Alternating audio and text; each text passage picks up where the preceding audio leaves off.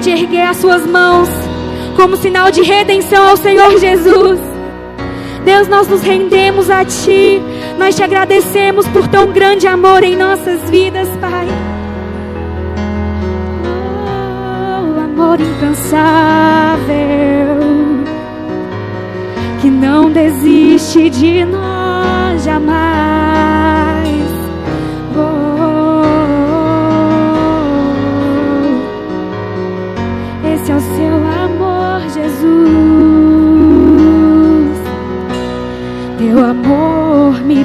persegue.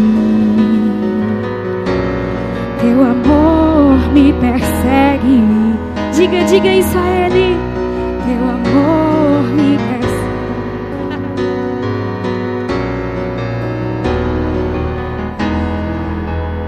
Mesmo sem merecer.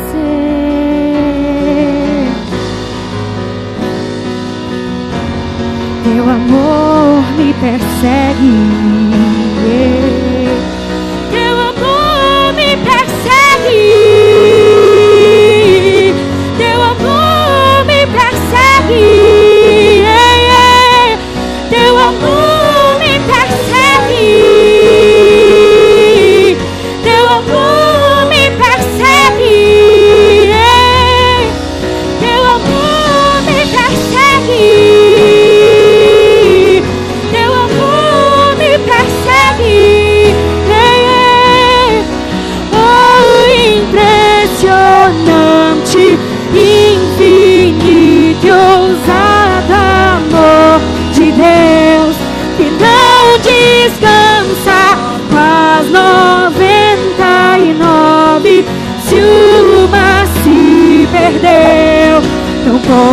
tocá-lo, nem merecê-lo. Mesmo assim se entregou. Oh, impressionante, infinito que ousado amor de Deus. Diga isso. Traz-nos para a sombra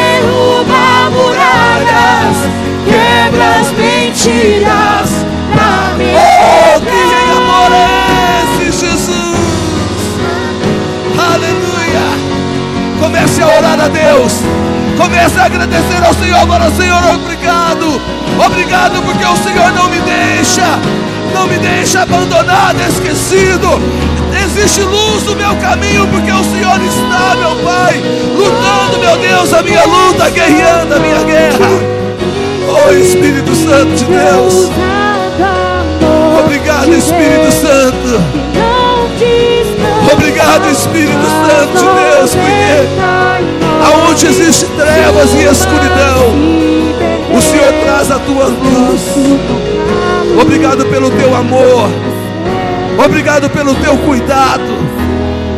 Mesmo sem merecer, ó Deus, o Senhor cuida de nós. Obrigado, Espírito Santo de Deus. Levante a sua mão direita para os céus e diga: Senhor Jesus, obrigado, porque a luz, ela clareia os caminhos por onde eu ando. A luz é Jesus, e a Ti, Senhor, honra glória, poder, domínio, majestade para sempre. Oferte agora uma salva de palmas a Ele. Entrega a Ele em adoração. Entrega a Ele em adoração. Salva de palmas e prado de alegria, prado de vitória, celebração a Ele, por Ele, para Ele, são todas as coisas. Aleluia! Uh! Glória a Deus! Aleluia! Quem está feliz com Jesus, diga eu. Que bênção! Glória a Deus. Se assente aí cheio do Espírito Santo, cheio da alegria de Deus. Quero cumprimentar você que está nos assistindo pelo YouTube, pelo Facebook, pelo Twitch, pelo Instagram. Deus te abençoe em nome de Jesus. Deus tem uma palavra para você hoje, em nome de Jesus. Que o Espírito Santo possa gerar esta alegria no teu coração todos os dias, porque a alegria no coração do crente não é condicional, é incondicional. A alegria no coração do crente não tem cenário, com máscara, sem máscara, eu estou alegre. Louvado seja o nome do Senhor. Amém. Glória a Deus. Deus abençoe você que está aqui hoje, que com certeza venceu alguma coisa para estar aqui hoje. Com certeza correu, com certeza teve que acelerar um pouco mais o trabalho, teve que deixar de tomar banho, teve que é, correr lá com alguém na tua casa, teve que deixar de receber uma visita, teve que abrir mão de sair com alguém para estar aqui no melhor lugar, na casa do Senhor. Amém? Parabéns para você, no nome de Jesus. Vamos dar salva de palmas a você, para você. Receba essa salva de palmas que é para você. Em nome de Jesus, a galeria, receba aí. Em nome de Jesus. Amém. Que bênção. Hoje nós estamos aqui, quarta-feira, culto da Oliveira, aquele culto que a gente tem um carinho muito especial por ele. Por quê? Porque aonde que Deus nos reabastece, é onde que Deus traz algo novo para nós, é onde que Deus nos ministra um pouco mais de esperança, amor e fé para vencer o restante da semana e que você possa receber tudo isso em porção assim multiplicada na tua vida em nome de Jesus. Amém? Glória a Deus. Eu quero orar pela sua vida financeira, para você que vai dizimar. Nós devemos fazer isso sempre com muita alegria, com muito cuidado, zelo na alegria, no cuidado de ser fiel nos nossos dízimos e nas nossas ofertas. Perdão aí, porque eu tomei água antes de subir para o altar, aí dá aquelas travadas assim, né? Mas muito zelo no amor, porque tudo aquilo que nós dizimamos e ofertamos, nós fazemos isso para que haja mantimento na casa do tesouro. Nós fazemos isso com alegria, não por permuta. Se você faz por permuta, eu vou ser dizimista e ofertante porque eu quero uma casa e um carro. Eu vou ser dizimista e ofertante porque eu quero me casar. Não, Deus não faz permuta. Amém? Glória a Deus. Porque tudo que você precisa já está inserido aí, já está liberado sobre a tua vida, palavras de bênçãos. Então que você não, não, não há necessidade de você fazer permuta. E Deus também jamais faria isso contigo. Amém? Ele te abençoa só pelo fato de você estar aqui adorando Ele, Ele já te abençoa, Ele já ouve o teu clamor e a tua oração. Jamais Deus faria permuta com alguém. Glória a Deus. Nós vamos orar pela sua vida financeira daqui a pouco, mas você que quer dizer, Mário, ofertar, os nossos staffs vão passar com os envelopes. É só você levantar sua mão no seu lugar, que alguém vai até você. Fique com a sua mão assim levantada. Isso, um dos nossos staffs vai até você, vai entregar um envelope. Você pega o envelope, prepare aí a sua oferta. Dentro do envelope existe um cartão. Se há é, desejo no teu coração de preencher esse cartão com o teu nome, fique à vontade, se não, não há nenhum problema, amém? Se há desejo de deixar em nome, o nome em branco e só preencher com um pedido de oração, também pode ser feito dessa forma, no nome de Jesus, amém? Nós vamos, é, hoje, quarta-feira, nós estamos aí no, nessa semana e na semana que vem, num intensivo do Oliver School. O Oliver School começou ontem e vai terminar na sexta-feira que vem. Foi terça-feira, será amanhã, quinta, sexta-feira, na semana que vem. Segunda, terça, quinta e sexta. Aí acabou o curso. O curso que durava dois meses, agora vai durar duas semanas. Olha só, essa, essa, intensi, essa intensidade, ela vai abençoar você, ela vai dar aí um crédito para você. Já que você está, hashtag fica em casa, hashtag vem estudar. Amém? Então, já que você não está indo para lugar nenhum, vem estudar em nome de Jesus. E nós vamos abrir uma segunda turma no dia 1 de junho. Nós vamos ter mais duas semanas intensivas para nós concluirmos aí o Oliver School. O Oliver School, ele foi programado para receber as pessoas do encontro. Todo mundo que vai ao encontro chega, ele se matricula numa turma do Oliver School, estuda dois meses. Porém, nós estamos sem fazer encontro. Infelizmente, estamos proibidos de fazer encontro devido à quarentena, devido a alguns decretos que não só nós como igreja, mas também as chacras também estão com esse decreto sobre eles, e nós estamos aí orando, pedindo uma estratégia da parte de Deus para como nós realizarmos um encontro com Deus. Amém? Logo, logo nós vamos ter uma novidade aí, eu tenho certeza que a gente vai ter pelo menos pequenas turmas de encontro, nós vamos ter condições de ter. Mas que você possa é, falar com Deus aí, pedir que o Espírito Santo venha orientar, abençoar a sua vida, as nossas vidas, para que nós possamos é, ter rapidamente a liquidação desse endemoniado chamado coronavírus e ele saia do nosso meio em nome de Jesus. Amém? Glória a Deus. Através de muita oração, através de muito clamor, nós devemos é, vencer isso, porque infelizmente não existe nenhum tipo de vacina ainda. É, então, amanhã nós teremos a segunda aula. Quem não veio ontem tem uma única chance amanhã para essa turma. É amanhã. Sua única chance é amanhã. Então, senão você vai ter que esperar a segunda turma no dia 1 de junho, beleza? E sábado nós teremos a nossa Outside Live, amém? Não podemos ter culto, porém, nós teremos Outside Live. Você não pode perder as nossas Outsides, tem sido é, diferente uma após outra. Essa também, com certeza, vai ser diferente. Você não perca em nome de Jesus. Eu quero lembrar que os nossos adolescentes agora estão é, cultuando a Deus juntos da idade de 12 a 16 anos, nós temos agora o Youth. O Youth é um culto que acontece às 17 horas na igreja do prédio da Oliveira Kids. Estão reunidos, eles mesmos oram, eles mesmos pregam, eles mesmos intercedem, eles mesmos são os staffs, eles mesmos oram pelas ofertas, eles mesmos abençoam uns aos outros e tem sido uma bênção.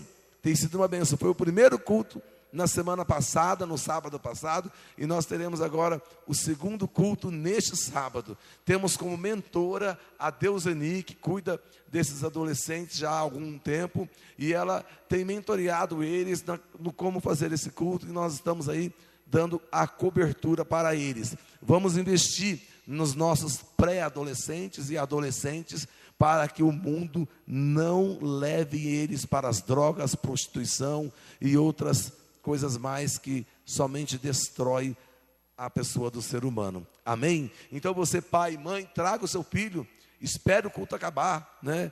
Traga o seu filho, espere o culto acabar, ou se você quiser deixar, é, agora não tem é, outside é, presencial, mas quando tiver presencial, se quiser já deixar ele emendar IUF com, com outside, aí vai ser, vai chegar assim, fogo, né? A tocha, cheio de Espírito Santo ali ministrando na, na tua vida em nome de Jesus vai ser uma grande bênção no nome de Jesus.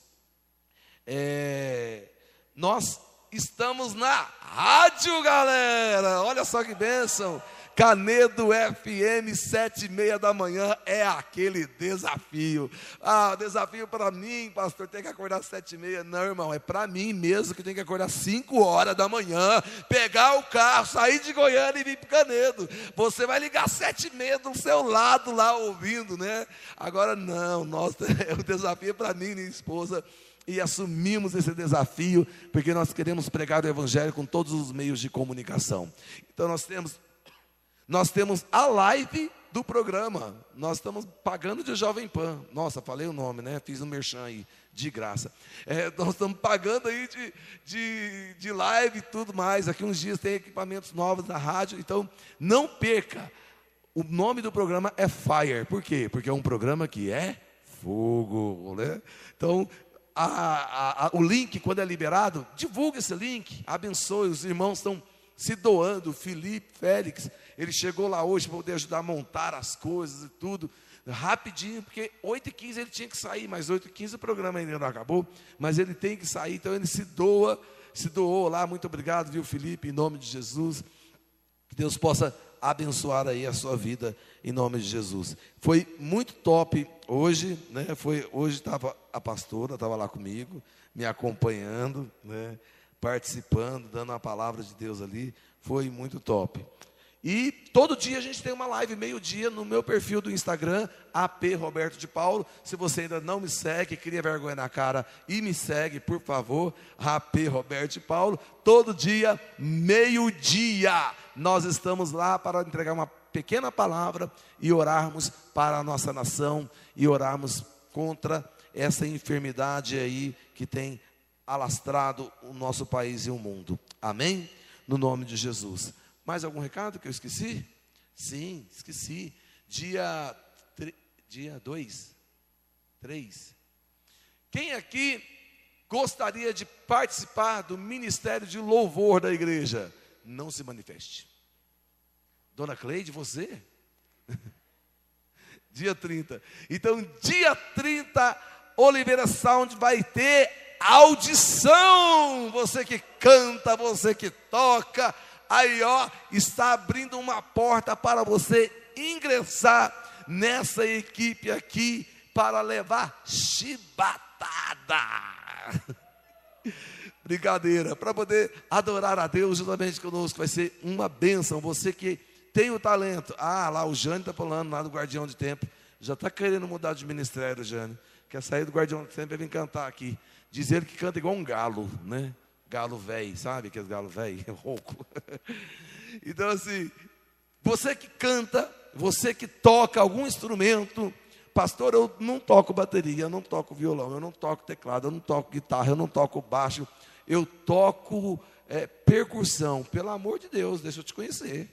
Porque o que eu mais sonho é ter uns tambor aqui em cima desse altar aqui e o pessoal tacando a mão em cima dele. Eu toco flauta, ótimo, meu querido. Cadê você que toca flauta? Né? Não precisa ser necessariamente esses instrumentos aqui, né? Tudo quanto é instrumento. Eu troco berimbau, que só tem uma corda. Ótimo, então vamos lá, vamos trabalhar o seu berimbau em nome de Jesus. Amém.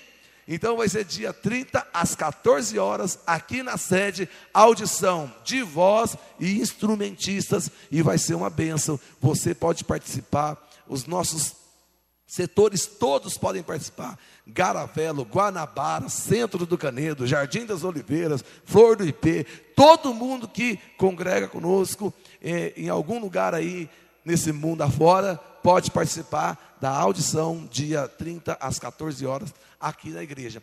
Agora, tem um outro ministério também que está fazendo audição, porém vai ser sexta-feira agora. Nesta sexta-feira, às 20 horas, tem audição do Ministério de Mídia.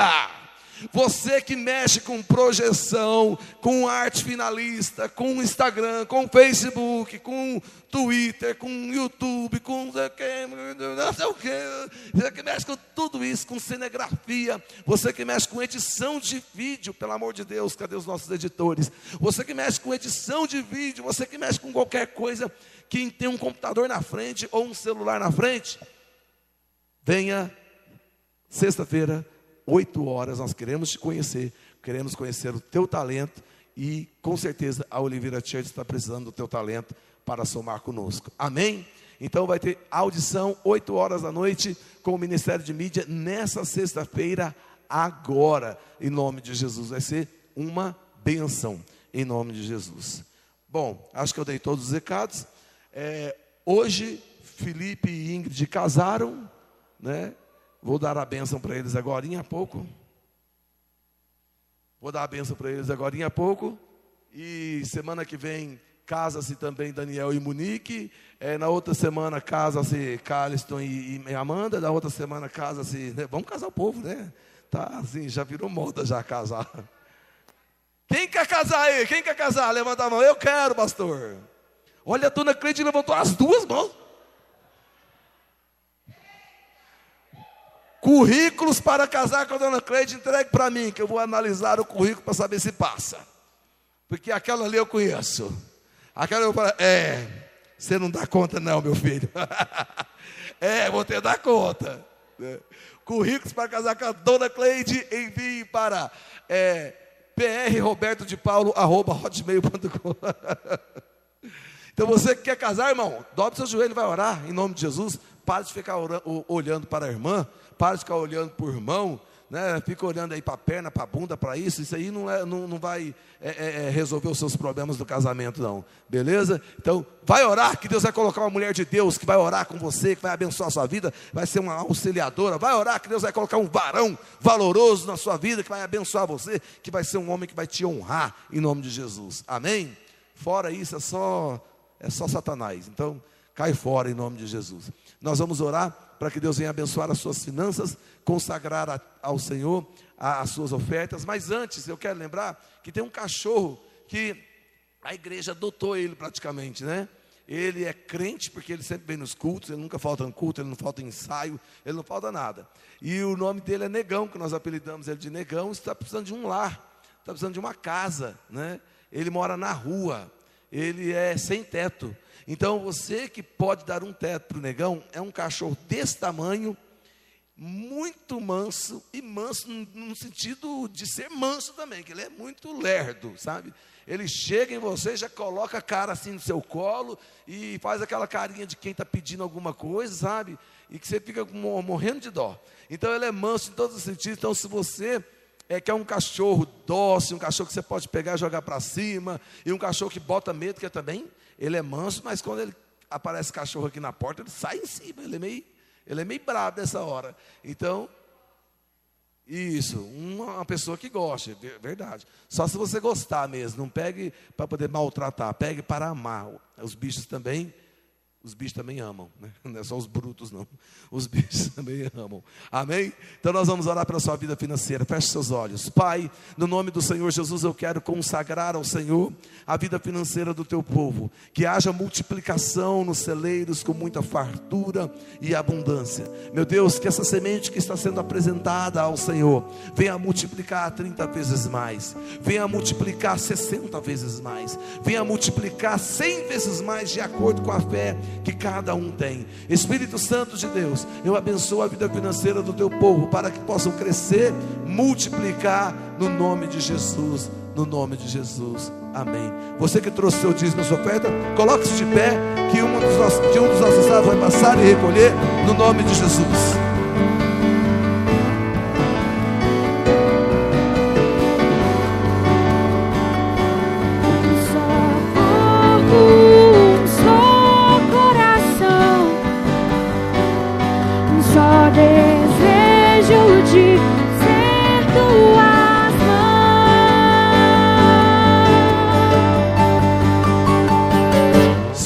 Segura, segura. Quem está nos visitando aqui pela primeira vez, fala assim: Eu, pastor, sacode a sua mão aí. Sou eu que estou visitando. Tem um ali. Lá na galeria tem alguém aí nos visitando pela primeira vez. Só você que está. Quem mais? Só... Ah, tem aqui. Olha, tem, tem um casal aqui que pensam. Sejam bem-vindos. Fique de pé, por favor, vocês que levantaram a mão. Antes dessa quarentena, nós iríamos te abraçar, te jogar para cima, te dar um aperto de mão mas nós estamos proibidos de fazer isso, mas nós vamos agora dar uma salva de palmas a Ele, de sejam bem-vindos! Obrigado pela sua visita, muito nos honra a sua visita, em nome de Jesus. Fique à vontade. Em nome de Jesus, pode se assentar. Obrigado pela sua visita que nos honra demais. O MC Ratinho, ele tá por aí? Cadê ele? Eu fiquei sabendo que ele estava aí. Ah, tá aí, mano. Que bênção. Salve, mano. Tá. Não tem nada a ver comigo, né? Esse tipo de... Mas eu acho engraçado ele falar assim, salve tal. Que benção, ele está aí. E ele tem camiseta que é confeccionada pela confecção da pastora, viu? E ele trouxe camisetas aí para poder vender. Você que ainda não conhece o trabalho dele, você pode adquirir a camiseta. CD também? CD também. É um irmão que entregou a sua vida para Jesus alguns meses atrás e já tem produzido frutos no reino de Deus. É isso que eu falo, meu querido. Você tem que entregar a sua vida. O que, que precisa para render fruto na igreja, no reino de Deus? É entregar a vida para Jesus. Entregou a vida para Jesus, está pronto. Ide por todo mundo e pregar o evangelho a toda criatura, batizando em nome do Pai, do Filho e do Espírito Santo. Está pronto já para poder assumir aí, na é verdade? Então que Deus possa abençoar você, viu, meu irmão? Continue fazendo a obra aí com todo esse carinho, com todo esse cuidado e esse zelo que você tem feito em nome de Jesus. Então, no final do culto, vai ter lá uma mesa com, com os produtos aí dele, que você possa adquirir, abençoe o ministério dele, ele vive também desse ministério, ele também tem o seu, seu trabalho secular, mas esse ministério daqui um dia já vai sustentar a vida dele, a família dele, para viver só para o Evangelho em nome de Jesus. Amém?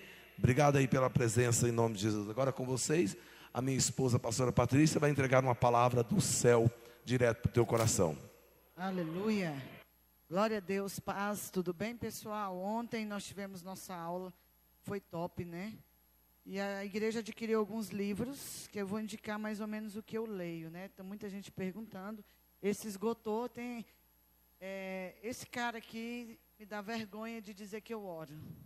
Daniel Nest, é o último livro. Pastora, quantos são os livros? 15 reais apenas. Então você que não gosta de ler, comece lendo esse tipo de livro. 15 reais estão esgotados. Esse aqui só tem uma edição do Acha Intreter. É, tudo da impacto é muito bom, porque os caras assim são bem legais. Fogo nos olhos de Jesus. E espaço para Deus são os que têm. Todos os demais, Gales, Daniel Neste, a gente vendeu tudo ontem na aula.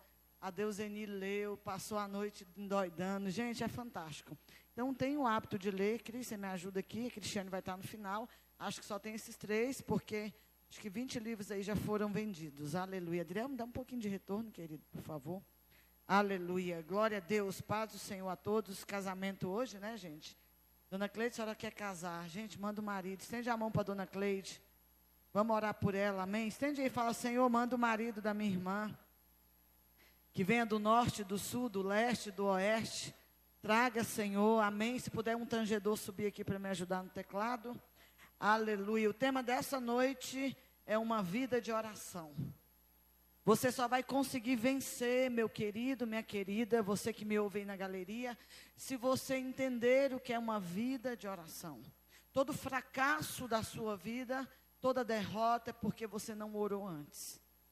E às vezes a gente começa a orar e as coisas começam a parecer que estão assustadoras, mas na realidade é Deus limpando, é Deus tirando, e você precisa entender o princípio da oração. Quem aqui ora mais de uma hora por dia? Duas, três, Daniel Nash orava 15. E a gente ora 20 minutos e dorme, faz aquela oração medíocre. E ainda quer que Deus nos abençoe. Deus não vai abençoar aquele que ele não conhece. Deus não vai abençoar aquele que tem intimidade. Amém? Deixe sua Bíblia aberta em 2 Reis, capítulo 20. Até que eu chegue nesse texto, né? Aleluia. Pastor, eu sou alguém que sente dificuldade para orar. Porque eu começo orando e o repertório da minha vida ele acaba. Aí de repente eu estou pedindo para que Deus abençoe Satanás, porque eu estou cansado. Acaba o argumento. E aí quando eu vou ver a minha oração, eu não orei mais que cinco minutos. E todo o meu repertório acabou. Pastora, como é que eu sei que eu sou alguém que oro? Chame alguém para orar junto com você. Se ajoelha numa cadeira e ele no outro. E ora em alto. O primeiro que acabar o repertório é aquele que não sabe orar. Porque a gente só pode orar de uma forma: orar a palavra. Não é mais aquela oração pedindo para Deus te abençoar. Porque se você conhece as Escrituras, você sabe que há mais de dois mil anos atrás, Ele te abençoou na cruz do Calvário quando Ele morreu. Mas Ele te abençoou mais quando Ele ressuscitou. Ele abriu o caminho para mim e para você. Então você precisa, diga para o irmão que está do seu lado, você precisa aprender a orar. Ah, querido, se a gente orasse, até para casar. Aleluia. Algumas pessoas vão se casar e vão pela carne, pela aparência, não é pecado. Mas eu quero fazer um desafio aos solteiros. Tem um homem chamado César Castellanos, alguém já ouviu ele? E ele sempre orou para casar. E todas as vezes que ele ia orar para casar, ele ficava três dias na água dentro de um quarto orando e dizendo: Senhor, não me deixe enganado. Você já orou pela sua vida sentimental? Aponta o dedo de profeta para o teu irmão e diz assim: sabe por que você dá errado na vida sentimental? Porque você está na carne. Quer umas provas de que você está na carne? Você é ciumento. Porque aquilo que é gerado no espírito provoca vida em você. Então, pastora, e eu vou errar? Não sei, querido, vai para o quarto orar. E ele se casa com uma grande mulher de Deus chamada Cláudia Castellanos. E aí você pode pesquisar MCI 12, Ministério Internacional. Pastor, isso é uma indireta? Não, eu estou falando de algo que eu fiz para o meu casamento. Porque eu era alguém que eu errei muito. Mas quando eu vim para Jesus, eu entendi que tudo só daria certo na minha vida se eu orasse. E a primeira coisa que eu fiz foi orar pela minha vida sentimental. Você pode chegar na minha mãe e minha mãe vai testemunhar que durante muito tempo eu ficava 24 horas de jejum no meu quarto fechado, sem telefone. Nem louvor tinha, porque eu sou de uma época que tem aqueles toca-fita, sabe? Então você tinha que ter oração e bagagem. Eu botava uma, tinha uma TV com fita cassete, sabe? Eu botava pregação e ficava ali. E como era a minha oração? Eu já tinha uma intenção com meu esposo. E eu dizia: Senhor, se não é do Senhor, tira. Se não é do Senhor, arranca. Eu não quero errar de novo. A tua oração é: entra na presença de Deus. Deus me dá, me dá porque eu quero. Seja ousado e fala: Senhor, se não é do Senhor, arranca da minha vida, tira da minha vida. E eu orava e dizia: Senhor, que não ligue, que não toque. Aí que a gente marcava de ligar, ele não ligava. A minha ansiedade, quem não quer casar, irmão? A mulher que diz eu não quero casar é uma mulher frustrada. Porque toda mulher, diga para uma mulher, uma solteira aí, fala: Minha filha, tu engana quem que tu não quer casar? Aí eu não quero casar, tá arrebentada sentimentalmente. Porque toda mulher quer casar, verdade, meninas? E toda mulher quer um príncipe. Príncipe só é gerado no joelho. Porque quando você ora, você vai descobrir que o anjo de luz é demônio. Você tem discernimento de espírito quando você ora. Por que, que nós estamos fazendo, falando de casamento? Porque 80% dos problemas conjugais que a gente atende de gabinete é casamento. Pastor, eu não tinha Jesus quando eu casei. Tem muitos casais que chegam para a gente já não tinha Jesus. Agora é hora de dobrar de novo, porque tem que manter o casamento. A oração que não teve na adolescência, é a oração que não teve antes do casamento, vai ter que ter agora. Então, querido, vida sentimental envolve oração, abrir negócio envolve oração, abrir tudo que você for fazer, você precisa entender que precisa orar, ter uma vida de oração, perguntar, Senhor, até para vender, quem já vendeu e tomou cano? A gente não consulta a Deus em nada. Aí depois que a coisa estoura, a gente quer que Deus resolva aquilo que eu fiz sem orar. Então eu sei que às vezes nós, já aconteceu isso comigo, ter dificuldade de orar. E aí a primeira coisa que acontece quando você começa a orar, você vai sofrer um ataque na mente. Relógio. Parece que eu não orei cinco minutos. Quem já sentiu isso? Parece que não tem as palavras. Aí você tem que pedir ajuda ao Espírito Santo, porque você não sabe como orar. A Bíblia diz isso, que a gente não sabe orar como convém. Então a primeira coisa que eu preciso entender, que eu preciso doutrinar a minha mente. E provavelmente 80% de nós, dentro das igrejas, nós não sabemos orar. E a nossa oração se consiste em pedir. Amém? Inúmeras razões eu e você temos para não orar. E uma delas é o cansaço que é orar, pastor? É fechar num quarto e buscar o teu pai que te vê em secreto. Se você não tem um lugar secreto de oração, você pode afirmar que você não tem uma vida de oração.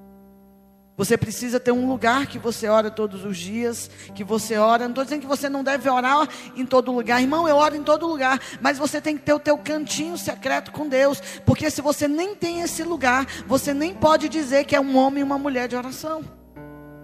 Isso faz parte de oração, amém?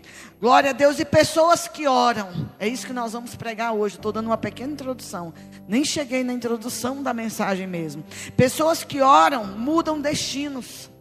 A tua oração pode mudar o destino de uma nação. A tua oração pode estabelecer reis e colocá-los. A tua oração pode mudar decretos. A tua oração pode definir a história, querido. A tua oração tem muito poder. Diga comigo, quando eu oro, eu sou alguém. Você pode falar isso bem forte quando eu oro.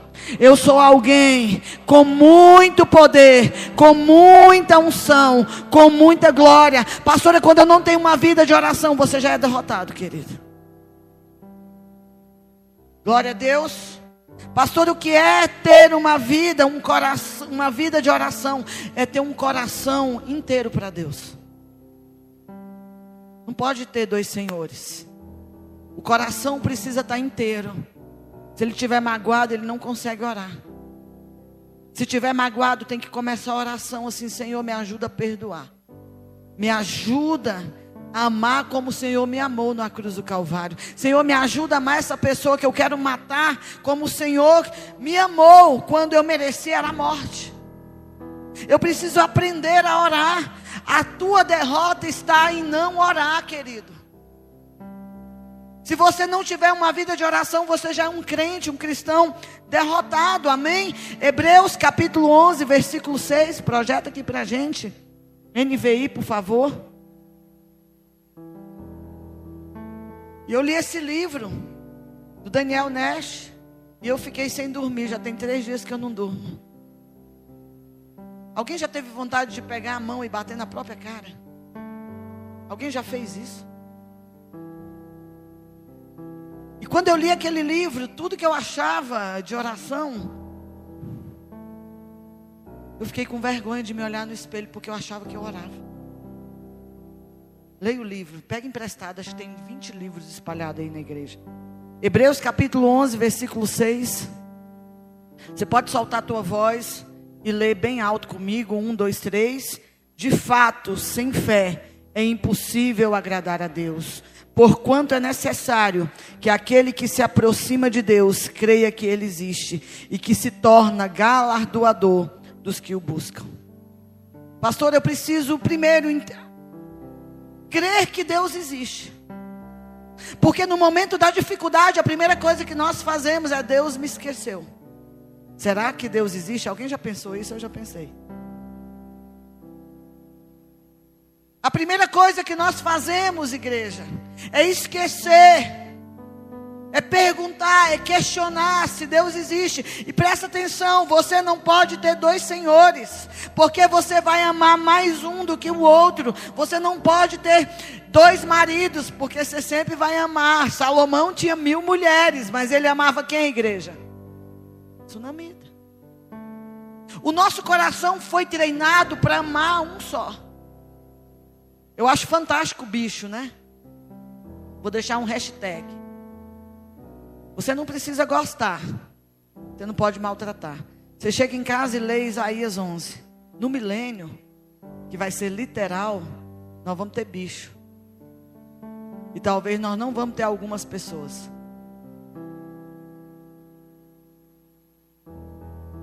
E aí o animal, ele é muito fantástico. O cachorro só tem alma.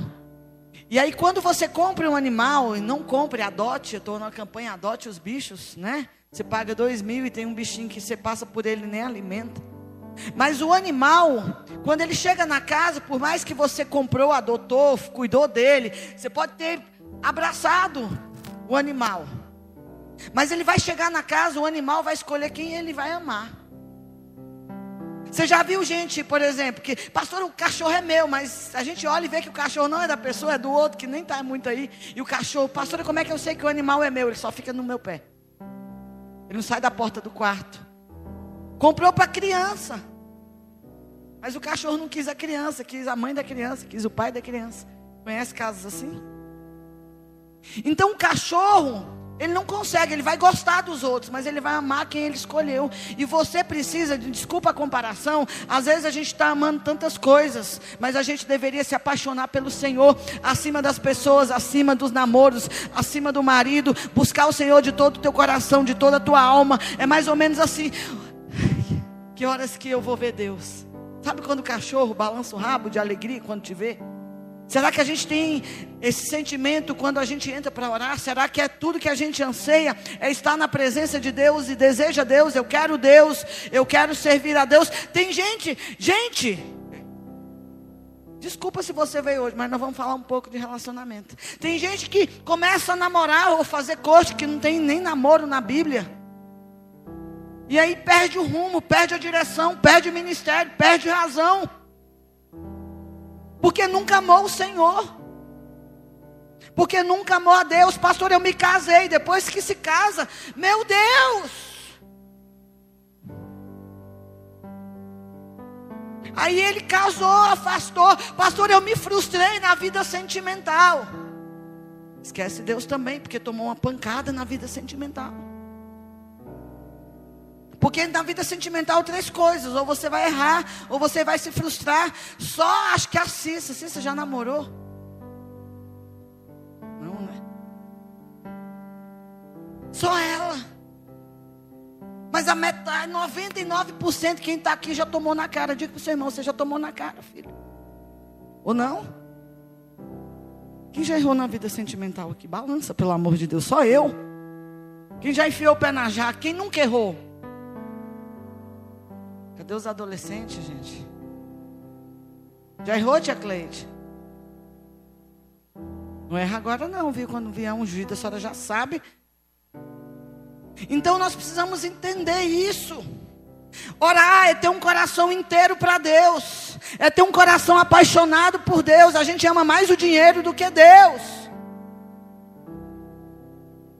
Eu sou tão capaz de amar mais o dinheiro e eu te provo, porque você fica desempregado. Eu entendo isso. Eu sei o que é luta, irmão. Eu sei o que é passar fome, o que é passar necessidade. Eu sei o que é, que é rejeitar proposta. Porque se Satanás é bom, ele é bom em proposta. Quando Jesus ele passa 40 dias, 40 noites, Mateus capítulo 4, no deserto, quando Jesus diz eu tenho fome, o primeiro que aparece não é Deus, é o diabo, dizendo você não é filho de Deus, transforma essas pedras em pães. Pastor, eu estou passando necessidade, eu estou desempregado, as contas estão acumuladas. Sabe o primeiro emprego que vai aparecer para você de 4 a 10? Aí você vai dizer, ah, eu busco Deus no meu trabalho. Passa uma semana, você dá conta. Duas semanas, você não tem nem força para entrar mais na igreja. Porque a gente está negociando o coração a Deus ao coração a mamon. Fale para o irmão, passa fome. É melhor o deserto com o Espírito Santo do que o deserto com um banquete sendo servido por diabo. É melhor, vou repetir, é melhor um deserto com o Espírito Santo, porque a Bíblia diz que foi o próprio Espírito, está com E maiúsculo, que levou Jesus ao deserto para ser tentado pelo diabo. Mas no momento da necessidade, o diabo aparece. Sabe por que, que Jesus começa o ministério poderoso? Porque Jesus veio como homem e ele teve que ser tentado e sofrer tudo como homem, todas as tentações. Ele diz: Satanás, aparta de mim, porque eu adorarei somente ao Senhor meu Deus, eu adorarei somente ao meu Pai. Eu prefiro morrer de fome do que participar do teu banquete. É um Daniel na Babilônia. Jovem, o que, que são banquetes hoje para nós, adolescentes, meninos e meninas? Satanás vai armar um banquete. Mas se você for um homem de oração como Daniel era, você diz: é um banquete, eu gostaria de comer, mas eu não posso, porque eu tenho uma aliança com meu Deus. Eu não negocio, eu não participo, eu prefiro passar a Babilônia inteira, a fruta, a verdura, mas eu não me contamino. A Bíblia vai dizer que Daniel propôs do coração não se contaminar, e só consegue fazer isso, irmão, quem é um homem uma mulher de oração. A Bíblia vai dizer que Daniel orava três vezes ao dia. Tem um livro, irmão, que eu posso, se alguém ouvir, pode me matar. O anticristo do Islã. Sabe o que, que os caras fazem? Cinco vezes por dia, onde tiver. Tem até um estudo, né? E esse é meu. Não diz que a marca é na testa? Sabe quem é um bom muçulmano? Muçulmano é aquele que, que serve o Islã. O árabe é aquele que nasceu na região árabe. Então, quando você diz muçulmano, tem a marca na testa. Os caras estiverem no aeroporto, chegou a hora de orar. Chegou a hora, eles têm hora para acordar para orar. Aí sabe o que, que a igreja do Senhor Jesus faz? A primeira oportunidade, faz um jejum, apresenta um jejum na primeira dificuldade, porque não consegue ficar sem açúcar, entrega o jejum e fala assim: Deus vai entender. Deus não vai entender. Porque se você é um homem e mulher de oração, você não negocia propósito. Você cai duro, você cai, mas você não negocia. A Babilônia passa, mas Daniel fica. Babilônia passa, Daniel fica. Vieram os médios e os persas, passou, Daniel ficou. Porque só consegue perseverar no meio da Babilônia quem é homem e mulher de oração, igreja. Eu posso ouvir um glória a Deus? Meu desafio nessa noite, igreja, é a gente começar a orar. É começar a buscar, é olhar para os muçulmanos. Depois você lê o Alcorão. É tudo encaixa. O anticristo vai ser um governo. O anticristo vai ser uma religião. Ele vai mudar calendários. Porque só o Islã, querido. Tem na sexta-feira um calendário diferente do nosso, que é gregoriano com o judaico. Vai mexer na lei.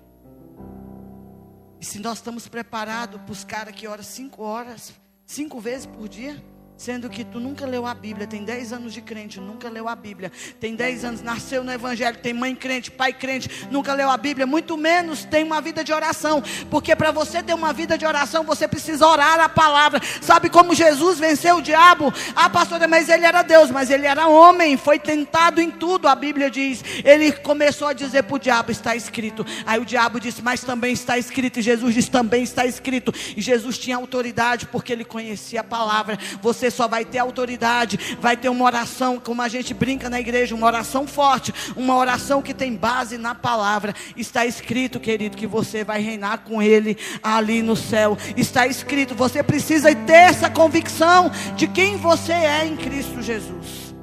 Gente, eu nem comecei a pregar misericórdia da minha vida. Jeremias 29, 13. Projeta aí para mim, por favor.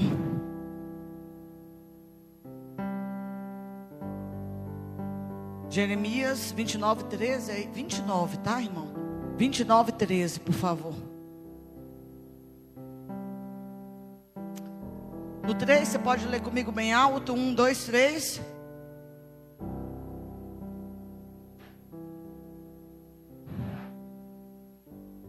Eu gosto dessa versão. Buscar-me-eis e me achareis. Quando me buscar de todo coração. E você precisa entender que o teu coração tem que pertencer totalmente ao Senhor. Amém? Aquele que é autossuficiente, eu dou conta de fazer. Eu me sustento, que é satisfeito e que é incrédulo, não tem vida de oração. Lutero, nosso querido reformador, disse o seguinte: nenhum homem é maior do que sua vida de oração. Você só é o que você é por uma vida de oração. Se você está um fracasso hoje, é porque você deixou de orar. Segunda Reis, capítulo 20, é o texto que eu pedi para você abrir a sua Bíblia. Nós vamos ver, ler na versão NVI, projetar na NVI, mas acompanhem a sua Bíblia como está escrito.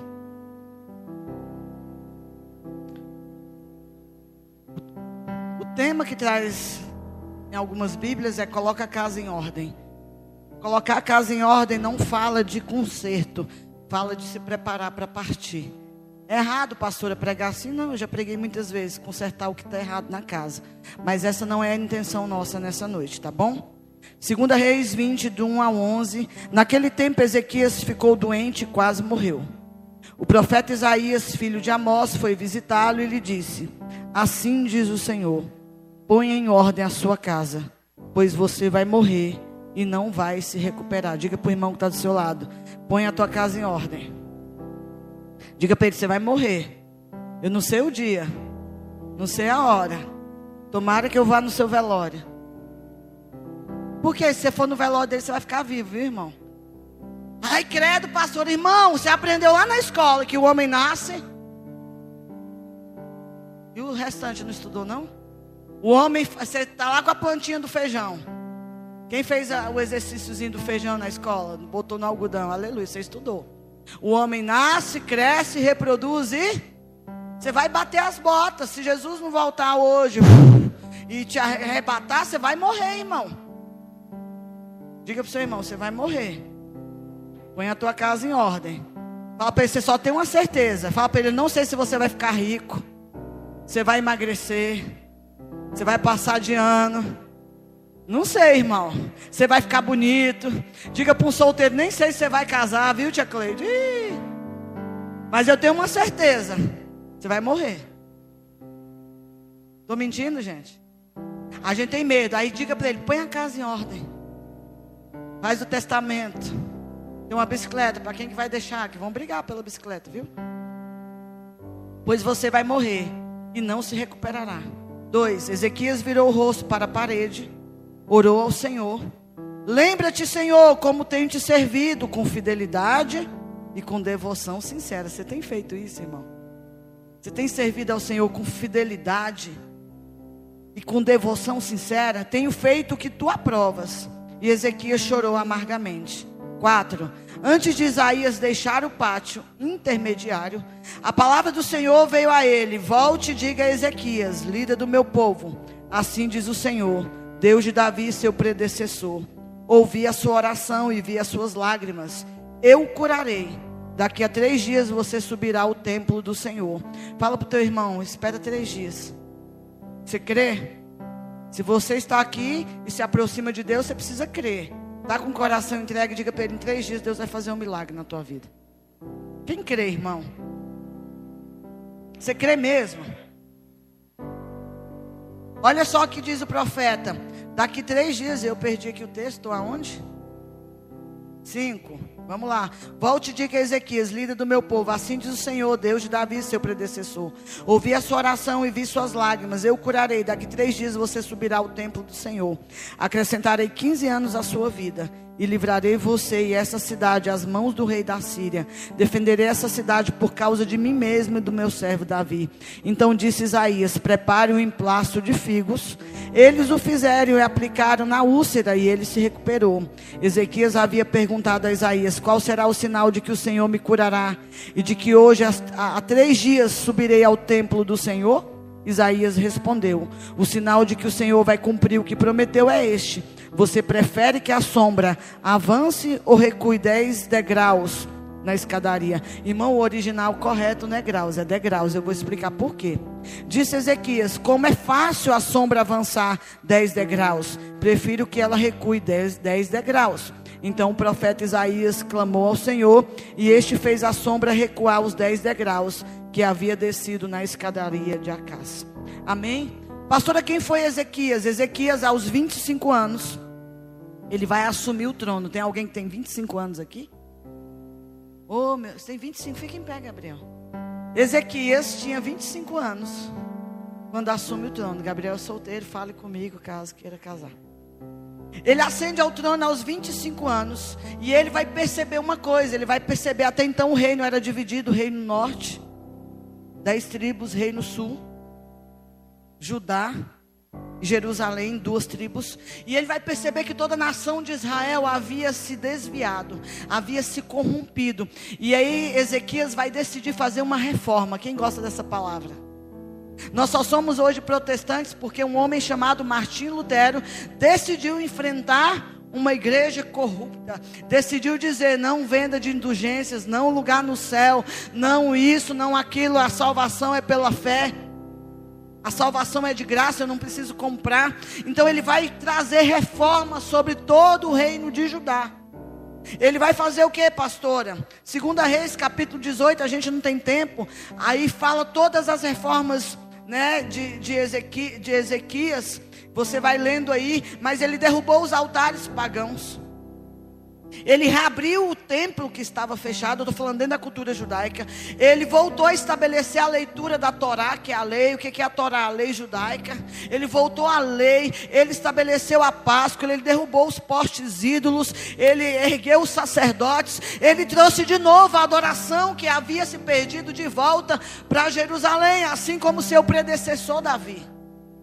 Ele era alguém que tinha um coração voltado e apaixonado pelo Senhor.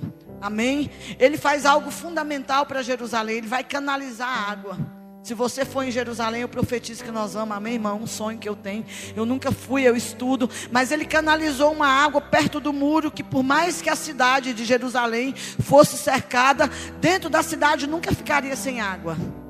Se você for hoje em Jerusalém, mais de dois mil e tantos anos, está lá o canal de Ezequias, até hoje. Dois mil anos depois, mais de dois mil e setecentos anos depois, está lá o canal de Ezequias. Foi alguém que trouxe benefício. A gente não tem nem ônibus, imagina canal, né? Então foi alguém que restabeleceu o governo, cultura, trouxe a presença de Deus, abriu o templo, eh, levantou a adoração, derrubou é a mesma coisa, o que, que ele fez? Que a gente fosse naqueles lugares idólatras, quem está entendendo que está sendo gravado, eu posso ser processada, mas sabe onde tem idolatria? Ele falou: derruba, derruba, porque a nação de Israel só adora o Deus de Israel, só Yahvé é Deus, só Yahvé é Senhor. Israel não precisa de imagem, Israel não precisa de ídolo, o que Israel precisa é o Senhor. Ele derrubou, irmão, ele saiu derrubando, porque ele era rei, ele podia fazer. E a Bíblia chama você de rei. Você não consegue nem derrubar o altar da fornicação e da prostituição na sua vida.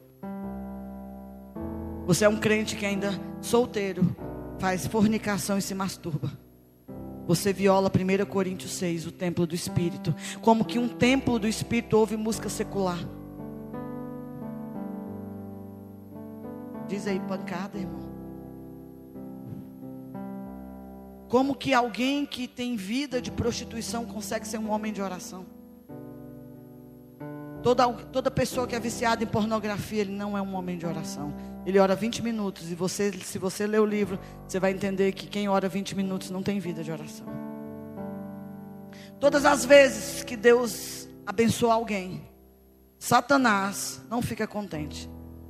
Você está de máscara, mas dá um sorrisinho para o irmão e fala assim: todas as vezes que você recebeu uma benção, Satanás vai querer se levantar para te destruir. Fala para ele, nem tudo que você está pensando aí que é benção é benção, pode ser maldição. É melhor Deus tirar da sua vida. Porque quem ora vai saber o que é benção e o que é maldição, viu gente? E aí tem um cara chamado Senaqueribe, rei da Síria. Em 722 ele vai lá e sitia o rei no norte. E dizima tudo, porque Samaria era uma cidade promíscua. Ele leva todo mundo cativo. E um dia Senaqueribe que eles tinham troca de imposto, era o maior império da época. Se você já assistiu filme de guerra, você sabe que tem que pagar imposto, né? Para quem é o senhor daquela época. E aí Ezequias diz: Eu não vou mais pagar. Gente, eu estou falando de Judá contra o império assírio. Se você estudou história, o maior império babilônico de todos os tempos. Ele chegava, é a mesma coisa, irmão, que o Flamengo jogar contra o Vila, vai destruir. Vou puxar a sardinha. Os Vila Nova. Ai, pastor, eu estou com raiva. Converte, irmão. Você sabe quando que você converte? Quando você deixa de ir num clássico e consegue vir para o culto. Mas é a final do seu time. E aí que no culto já, a gente já teve uma final há mais de dois mil anos. E Jesus venceu o diabo de caneta, de goleada, sem tomar nenhum gol. E você não entende isso, você é um idólatra de time de futebol. Eu brinco com o Flamengo, pastora, qual é a escala do Flamengo? Não sei. Eu gosto e brinco. Me digo flamenguista, mas eu sou do reino. Entre uma final do Flamengo e um culto, eu, eu fico com culto, irmão. Pode ser um culto com duas pessoas, mas é o Mengão jogando, pastora. Eu já entendi quem ganhou o jogo. E se eu tiver nesse jogo aqui, eu já sei o final. O problema da igreja é que você está negociando. Pastor, e no estádio é pecado? Nunca foi, irmão. Mas o que é pecado é onde está o teu coração, está o teu tesouro. Amém? E aí, o exército chega na porta de Ezequias, porque ele não quer mais pagar imposto, porque era injusto. Uma nação desse tamanho contra uma nação. Eu vi um meme, eu adoro meme, quem gosta. O meme dizia assim: Eu já não entro em confusão, porque se eu entrar, eu apanho. É, tem alguém assim, pastor, eu evito, porque eu vou apanhar. Aí eu sou brigão, converte. Não vai, então não vai não, que você vai matar. Aí, mesma coisa. E aí chega aquele império imenso, irmão. Na porta de Ezequias, ele vai mandar três homens. Está escrito aí. Segunda, é, segunda Reis, está lá 18, 19. Você vai ler toda essa história que eu estou resumindo. Ele envia Eliakim, o encarregado do palácio. Ele vai enviar, vamos dizer que chega ali. Todo o exército contra nós, nós somos Judá. Aí eu envio a Michelle, encarregada líder da diaconisa. Vai lá, Michelle. Aí ele envia também Sebna, o escrivão. Seria alguém que escreve, que faz as atas. Vai lá também. E Joá, ele envia o filho do levita. Tem filho, Laísa? Manda o filho da Laísa. Com o Guto lá receber. Cara do Guto. Receber ele. E aí Senaqueribe, se você ler o texto, eles vão falar em hebraico. E a cultura de guerra era falar na própria língua da, da guerra. E eles pediram, não fala em hebraico o que, que vocês vão fazer com a gente. Fala em aramaico, ele diz: Não, nós vamos falar em hebraico. É para que o povo de Judá saiba que Ezequias não vai poder livrar ninguém, e nem o Deus de Judá vai poder livrar. Nós vamos vir, vamos massacrar, vamos matar, vamos pisotear. E sabe o costume que eles tinham hábito? Eles cortavam a cabeça e penduravam.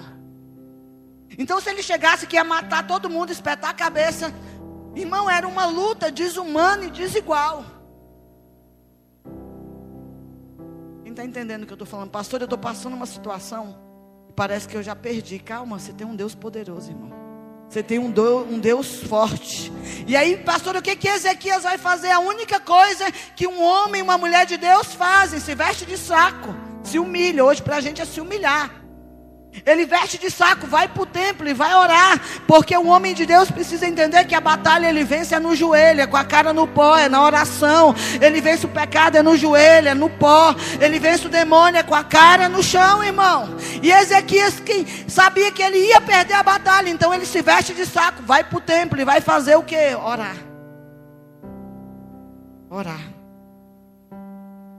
E quando ele está orando, Deus traz uma direção. Ele pega os três que haviam falado com os, o exército de Senaqueribe e diz o seguinte: vai lá falar com Isaías. Alguém já ouviu falar de Isaías, o profeta? Vai lá falar com Isaías. E Isaías vai mandar um recado para Ezequias, que nós vamos ler, 2 Reis 19, versículo 10 a 3. Coloca aí na NVI, nós vamos ler. Aleluia. Digam a Ezequias, rei de Judá, já está aí? Não deixe que o Deus no qual você confia o engane. Quando diz Jerusalém não cairá nas mãos do rei da Síria.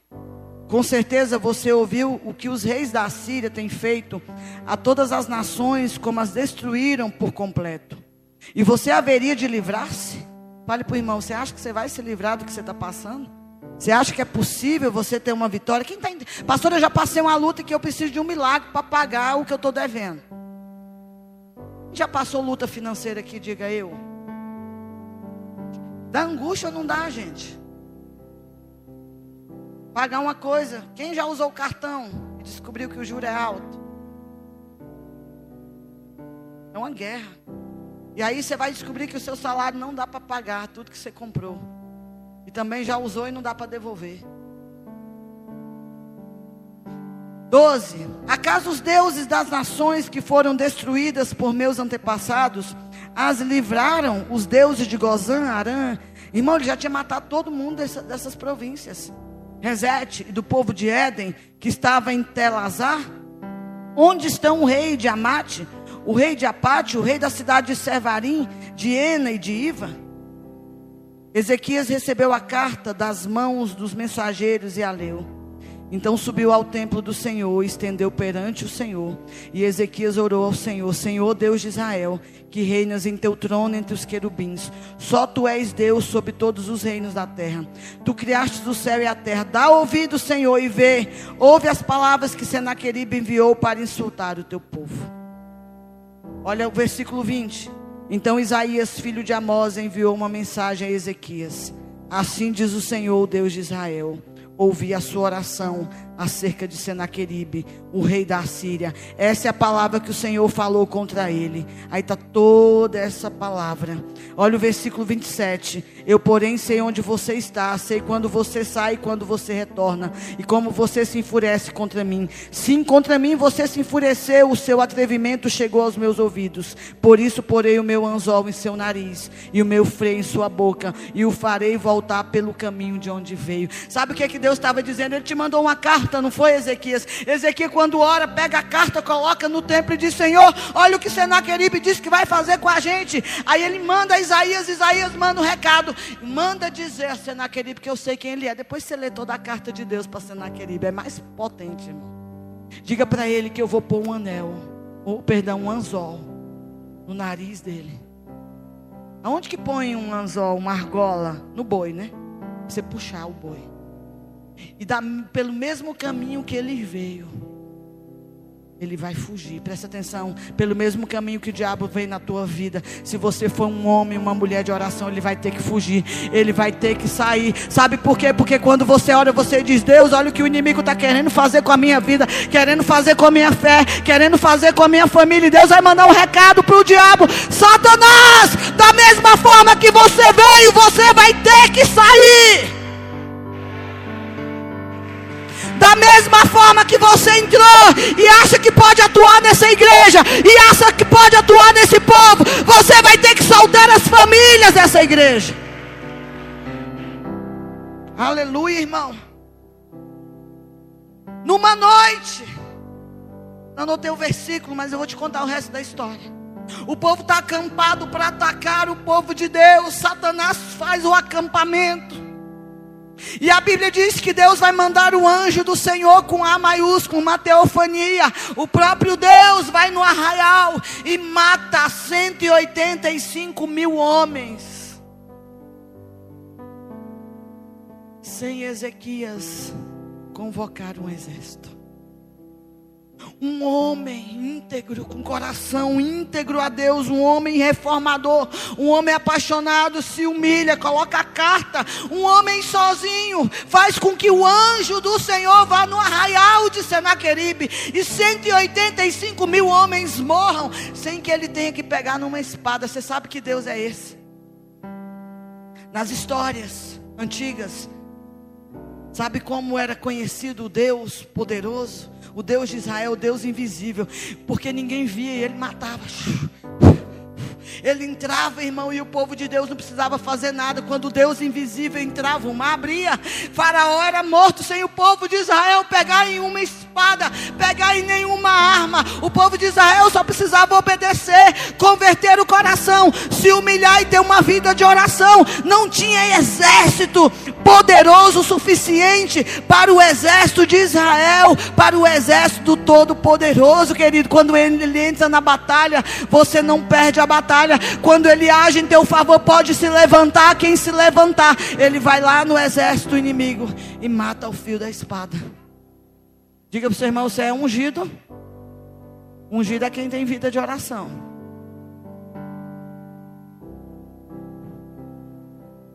Aleluia. Pastora, por que, que Ezequias teve vitória? Porque buscou a Deus.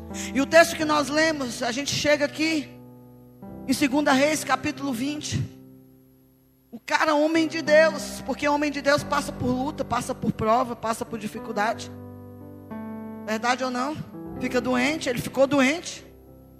Aí, irmão, para piorar, chega Isaías. Quando Isaías chegava, você não sabia se era bom ou se era ruim. Isaías chega e fala assim: Dequias, põe a casa em ordem. A casa dele estava em ordem, irmão. Era um homem de Deus. Está dizendo assim: vê quem vai ficar no teu lugar. Vê quem tem um coração igual ao teu. Vê se. Porque a sucessão de Israel era terrível. Assumia outro reino, perdia o reino. O coração se desviava. Ele estava dizendo: põe a casa em ordem, Ezequias. Porque certamente, olha o que diz o profeta: você vai morrer e não vai viver. Resumindo, vai bater as botas.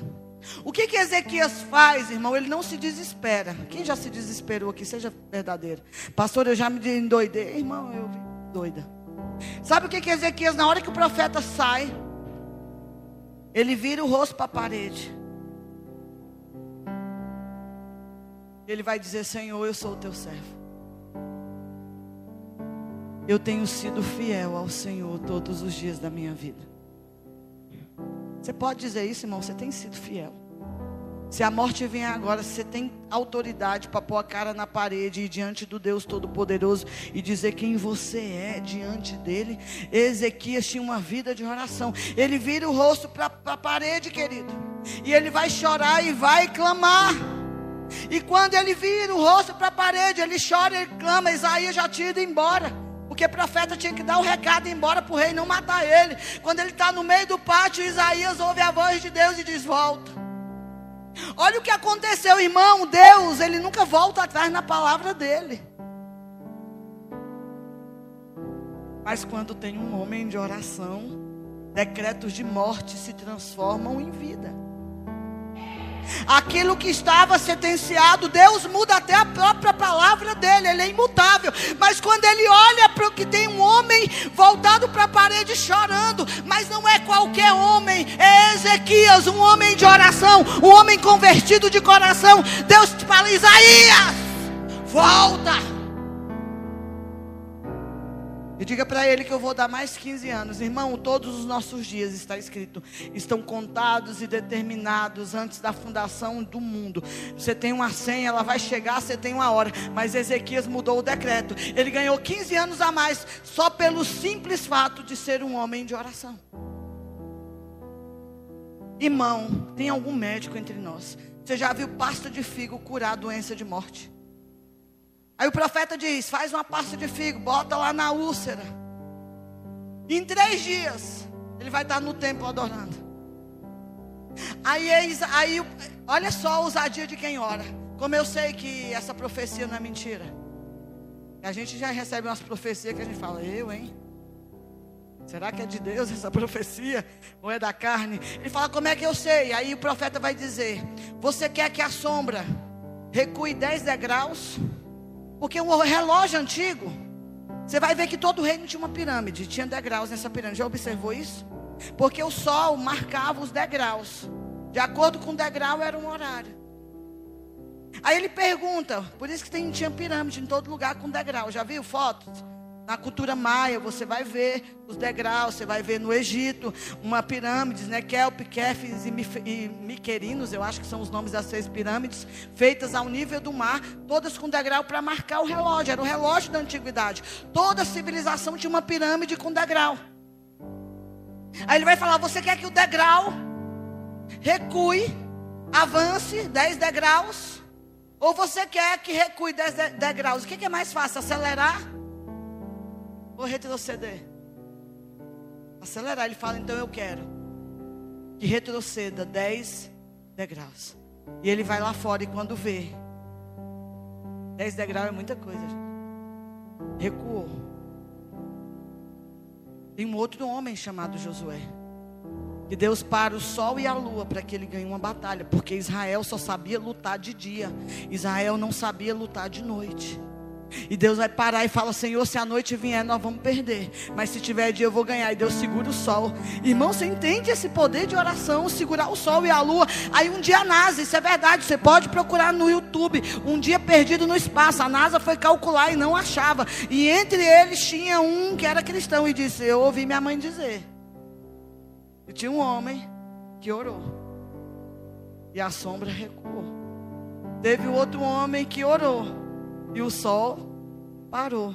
Achou um dia perdido no espaço. Sabe por que isso? Porque tinha um homem e uma mulher disposto a orar a orar para ver o milagre acontecer. Mas, pastora, quem é um homem de oração é um homem que tem um coração rendido. Hoje você vai converter esse coração. Você vai dizer: Senhor, eu vou dar um de Ezequias, mas é na minha vida. Eu vou derrubar os postes ídolos. Eu não vou mais adorar esse time. Eu não vou mais me fornicar. Eu não vou mais dormir com minha namorada. Eu não vou mais trair o meu marido. Eu não vou mais mentir. Irmão, tem gente que mente tanto, mente tanto e conta tanta mentira. Até quando você acha que o dia que a morte chegar, você vai ter autoridade para virar o rosto para a parede parede. Põe tua casa em ordem. Agora é para pôr mesmo, porque. Sabe. Deus quer te livrar. Deus não quer que você morra. Deus não quer que você morra. Começa a orar hoje, não tenho força. Arruma a mesma força, diz o Senhor, que você tem para ir onde você está indo. Arruma a mesma força para ir buscar o que você está indo buscando para me buscar. Porque só eu posso te livrar da mão de Senaqueribe. Tem coisas, irmãos, que só Deus pode fazer. Pastora, como é que Deus vai fazer? Você hoje saindo daquela porta. Um homem e uma mulher de oração. E você já aprendeu que para orar precisa saber Bíblia. Quais são os deuses que tem no teu coração? Quais são os ídolos? Qual é o altar que você levantou? Estou falando isso duro, querido, porque o dia que a trombeta soar, eu não quero que você fique. O Covid está matando o povo. Você imagina quando o anticristo se manifestar na terra, você vai dar conta? Saia dessa porta. Você já decidiu ser tudo na vida, menos ser um homem e uma mulher de oração. Decida isso. Todo fracasso da tua vida é porque você parou de orar. Pastor, eu não entendo. Comece a entender. Porque o teu sucesso de vida é uma vida de oração. Melhor no deserto, com o Espírito. Porque o Espírito vai te dar força para dizer não. Do que aceitar o banquete que o diabo está armando para você. Ah, mas eu estou com fome. Eu já estou na seca, pastora, na igreja, cinco anos sem mulher. Fica mais cinco. Mas não pega Dalila, porque se você pegar Dalila, ela vai furar os teus olhos, vai te vender, vai negociar e você vai morrer junto com os filisteus no templo do Deus deles. Porque Sansão foi levantado para ser um homem de Deus, o libertador de Israel. A Sansão morreu com os filisteus. Não era propósito de Deus Sansão morrer nem cego, nem com globo ocular arrancado. Era propósito de Sansão ser o libertador, um juiz segundo o coração de Deus. Então, aonde está o teu tesouro, está o teu coração. São dias de converter 100%. Pergunta para o irmão, e aí, já tirou a playlist secular? Vou pegar pesado agora. Eu amo essas pessoas de internet. Não está escrito que não pode beber não tem problema um vinhozinho, uma cervejinha de vez em quando. Sabe por que, que você bebe de vez em quando? Porque de vez em quando você ora. Porque na hora que você se embriagar do Espírito Santo, você for cheio do Espírito Santo, você fazer o que Paulo diz: olha, não vos embriagueis com vinhos, mas enchei-vos do Espírito. Você vai olhar para aquilo e vai dizer: não quero, não quero, não quero, não quero. Não é porque é bom, é porque eu estou cheio de outra coisa. Essa é a vida de oração, querido, que a igreja precisa ter. Vou mandar um, um áudio, um vídeo de um cara que eu respeito demais. Lá no grupo eu vou falar: assistam esse vídeo. É muito vazio. Que os jovens têm sofrido na nossa geração. Meu desafio, se eu conseguir que um de vocês seja um homem de oração. Não precisou de dez, não precisou da equipe de oração, de intercessão da igreja. Precisou de um homem orando. Um homem sozinho para um exército de 185 mil homens. John Wesley dizia: Me dê homens que nada temam no seu pecado, e nós vamos ganhar o mundo. Senhor, me dá dez homens de oração aqui, nós vamos ganhar senador Caneto. Se coloque em pé em nome de Jesus. Diga para o seu irmão: Deus está te dando uma nova chance hoje. Fala para ele: Deus está te dando uma nova chance hoje. Sabe por quê? O inimigo diz: Não tem uma nova chance. Lembra do filho pródigo? Diabo diz: não tem chance para você, não tem volta para você. O diabo é mentiroso, pai da mentira. Tem chance para você, tem volta para você. Você só precisa fazer o que o filho pródigo fez. A Bíblia diz que o filho pródigo caiu em si. E ele disse: melhor na casa do meu pai do que aqui comendo comida de porcos. Melhor na casa do pai, irmão. É melhor na casa do pai, tomando pancada na casa do pai, sendo rejeitado pelos irmãos, do que lá perdendo tudo, perdendo tudo, perdendo tudo, olhando para os porcos e desejando comer a comida de porcos. Você pode dizer comigo, melhor na casa do Pai. Pastor, eu estou frio. Então comece a se esquentar. Eu não posso orar por você. Sabe por que, que você é frio? Porque você não está orando. Começa a orar, começa a orar. Orarabassore, cantarababás. Começa na tua casa buscar de madrugada. Querido, porque a frieza não aguenta um homem de oração. Eu tenho 20 anos que eu sirvo a Deus, irmão, e eu sou maluca por Jesus. Começa a orar em línguas, irmão. Bota lenha, eu não posso pôr lenha na tua fogueira. Eu não posso jejuar por você, eu não posso ler Bíblia por você. Mas eu posso te incentivar a ser um homem, uma mulher de oração. Querido, você ainda nem é batizado no Espírito Santo. Vai buscar isso. Você está buscando outras coisas: fama, dinheiro, sucesso. Que dia que você vai buscar o Espírito Santo? Eu não estou ouvindo a tua oração. Deixa o Espírito orar em você.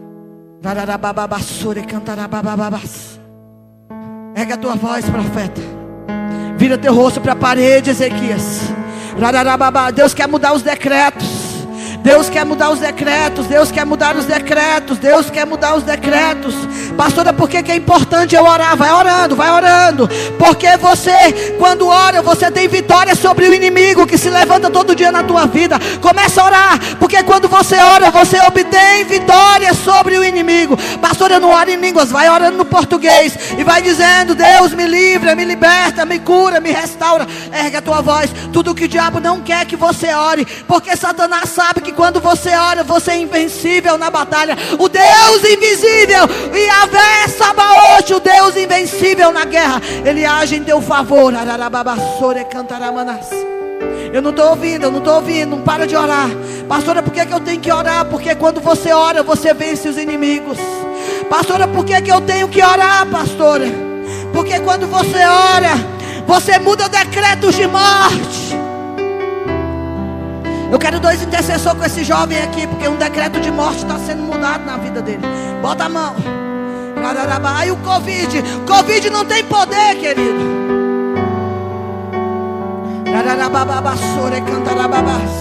Pastora, por que eu tenho que ter uma vida de oração? Porque quando você vai orar até ele ser liberto, Enes. Rararabassore, cantaramanás. Recantarabababassore, cantarabababás. Erga a tua voz. Cadê os homens de Deus dessa igreja? Cadê os jovens de oração dessa igreja? Cadê os Ezequias dessa geração? Quando você ora, você derruba os altares idólatras, querido. Quando você ora, você manda embora a depressão.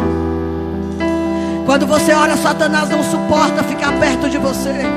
Quando você ora, querido, quando você ora, você muda decretos de morte. Havia um decreto de morte contra Ezequias, ele orou e se transformou num decreto de vida. Ainda não está subindo a tua oração. Pastora, parece que eu oro, a minha oração não passa do teto. Hoje ela vai passar, querido. A tua oração hoje vai passar do teto. Os céus de bronze se romperão. Acende a, a- luz do meio, por favor. Cantarababás.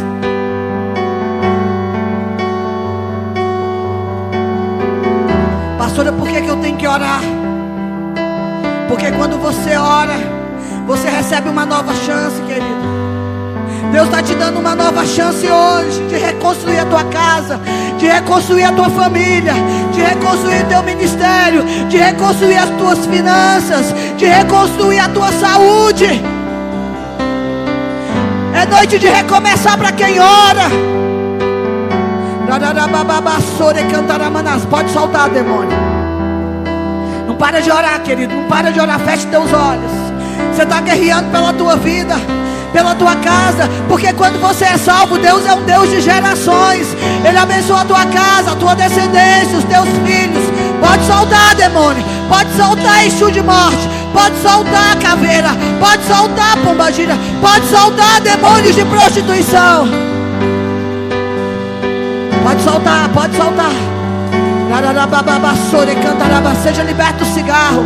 Seja liberto da pornografia. Derruba esse altar na tua vida da pornografia hoje. Derruba, Ezequias. Derruba a idolatria que você tem no time de futebol. Derruba a idolatria que você ainda tem numa música secular. Cadê os Ezequias de senador Canedo? Cadê os Ezequias do Brasil? Cadê o Ezequias da tua casa, querido? Se você recuar, o diabo vai tomar esse território que Deus te deu.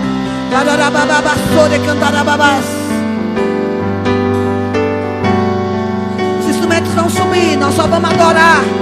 Nós só vamos cantar, Gustavo, a hora que nós sentimos que o ambiente de adoração foi estabelecido nesse lugar. Toda mentira vai embora da tua vida. Derruba, Ezequias, os altares.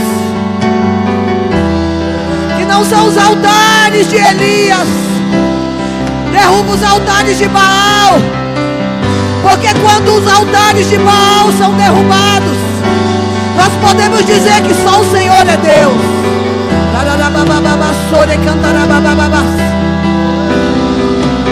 Deus te chama nessa noite. Pode saudar, demônio. Tem demônio aí. Pode saudar. Pode saudar as mentes. Pode saudar os corações. Pastor, eu estou no deserto. Você não vai negociar com Satanás. Você vai dizer, Satanás, aparta de mim. Porque somente ao Senhor, meu Deus, eu adorarei. Somente a Deus eu adorarei. Somente a Deus eu adorarei. Somente a Deus eu exultarei. Levanta tua mão para.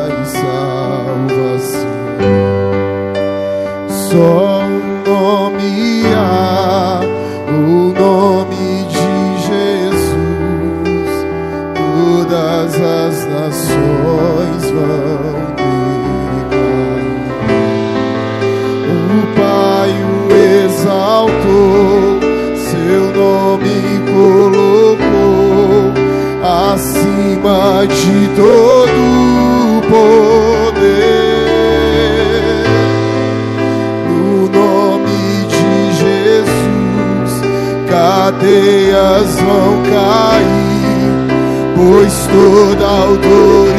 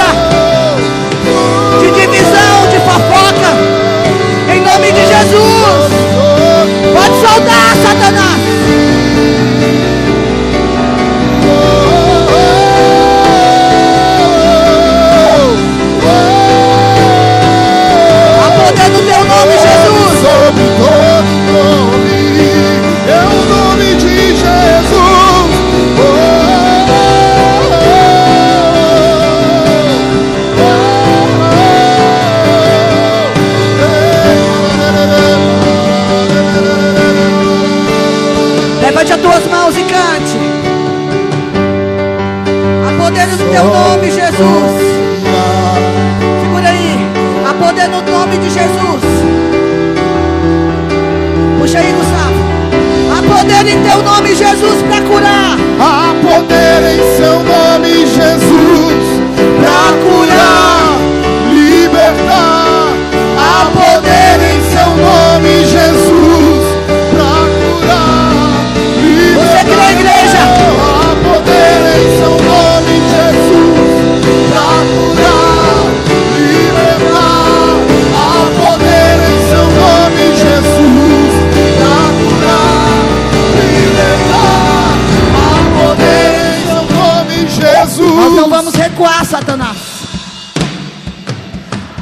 pode tentar nos calar, mas nós não iremos calar.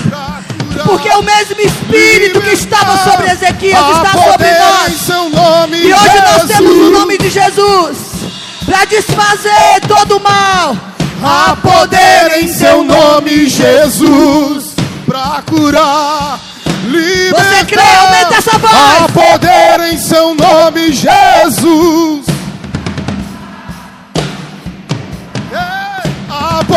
poder em seu nome, Jesus, para curar, libertar. Oh, há poder em seu nome, Jesus, para curar, libertar. Há poder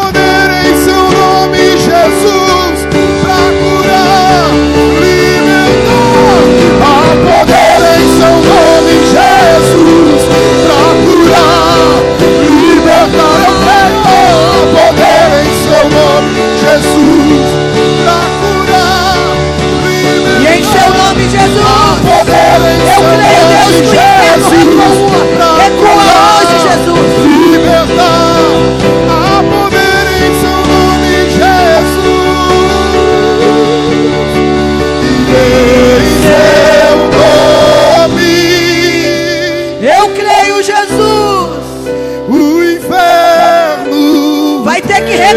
da Queribe.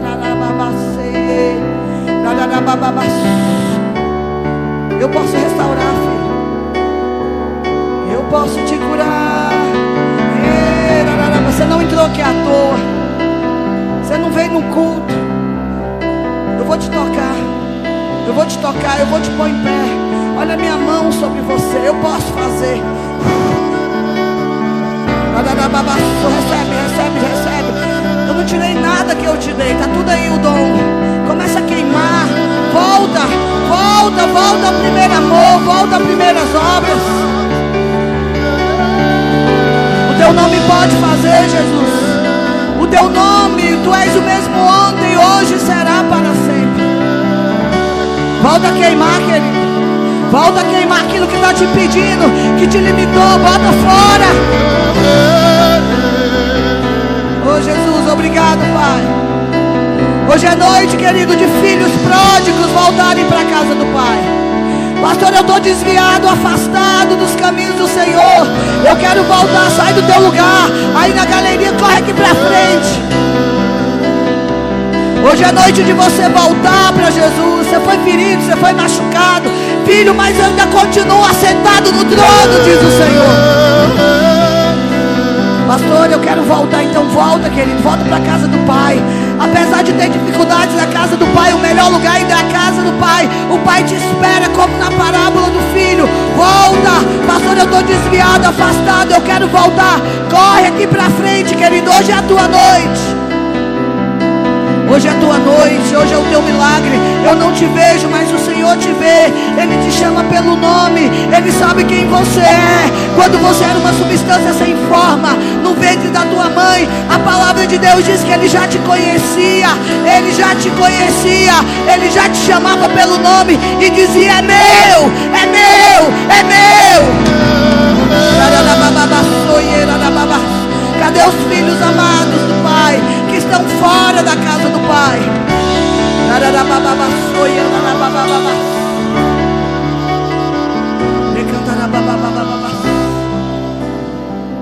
Tem mais gente, tem mais gente. Tem mais gente, tem mais pessoas.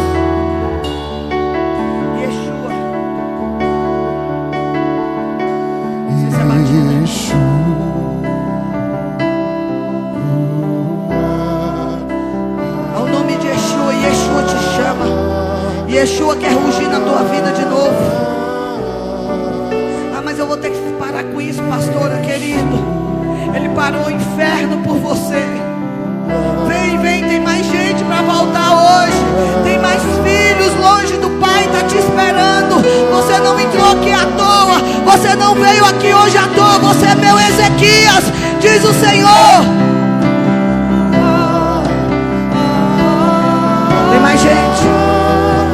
Quando eu oro por esses irmãos, Deus já falou no coração e você sabe que é você. Levanta as mãos, igreja.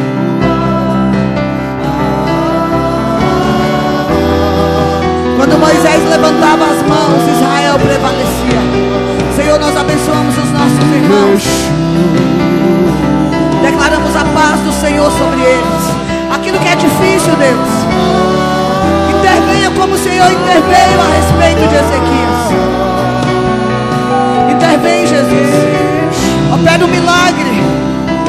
Disparata os inimigos dos teus filhos nessa noite, Deus.